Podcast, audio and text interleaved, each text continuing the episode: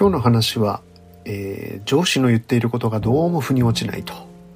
上司からの指示がどうも腹落ちしないんですよねと。そんな話です。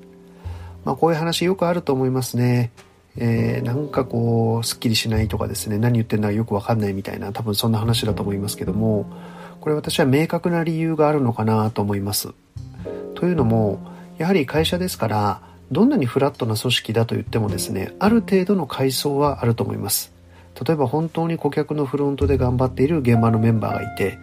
えー、その上に例えばチームリーダーみたいな人がいて、えー、課長がいて部長がいてみたいななんかそれぐらいの構造というのはどこの会社にもあるのではないかなと思います。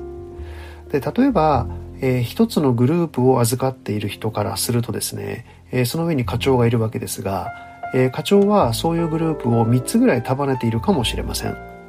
えー、グループリーダーは自分のグループ、例えば5人分のことだけを見ていればいいかもしれませんけども、まあ、課長はその、えー、例えば A、B、C と3つグループがあったとするとですね、その3つのグループ全体での効果、えー、成果を最大限するように上から求められてるわけですよね。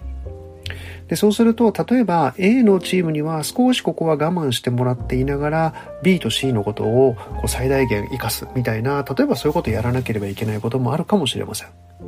でもそうすると A のグループリーダーからしてみるとですね、なんでここで自分たちのチームは我慢しなきゃいけないんだみたいなことになって、えー、上司の言ってることはよくわからんみたいなことになるかもしれないわけですよね。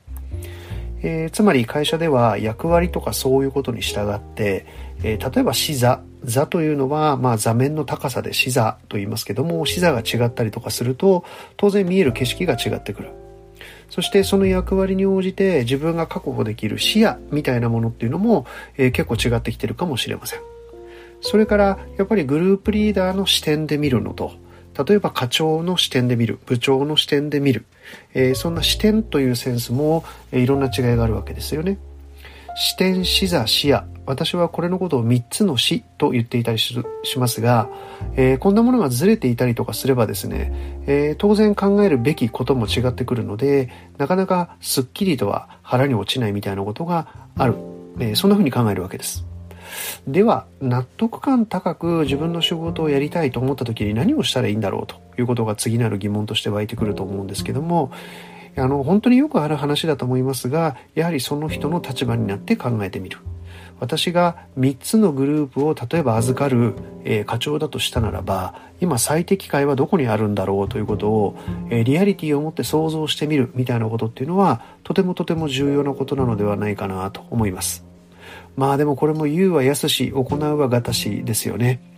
なぜならば、グループリーダーであるということはグループリーダーの能力があるからグループリーダーをやっているわけでまだそれはぶっちゃけ、えー、課長には足りないからグループリーダーだったりもするわけですよね。なので、えー、簡単に課長の立場に立ってとか部長の立場に立ってっていうのはなかなか難しいかもしれません。そうは言ってもそれをやることができないと腹落ちしないみたいな状況が続くと思うので、えー、いくつかヒントを出してみたいなと思います。まず一つ目。上の立場になって考えることが難しいのであるならば、もし自分のメンバーに B チームのメンバーもいたならば、例えば今 A チームには5人、B チームには5人だとするならば、自分が10人のメンバーを抱えたらどういう采配をするかな、そんな風に考えてみる。例えば C チームも入れて15人のメンバーの例えばチーム構成をゼロベースで考えられるとするならばどんなチーム構成にするかな？と考えてみる。自分の課の課長は隣の課の課長とどんなこう議論をしているのかなということに思いを馳せてみる。えー、こんなことをやってみることもですね、一つ自分の視点、視座、視野、そんなものを変えるのに役に立つかもしれません。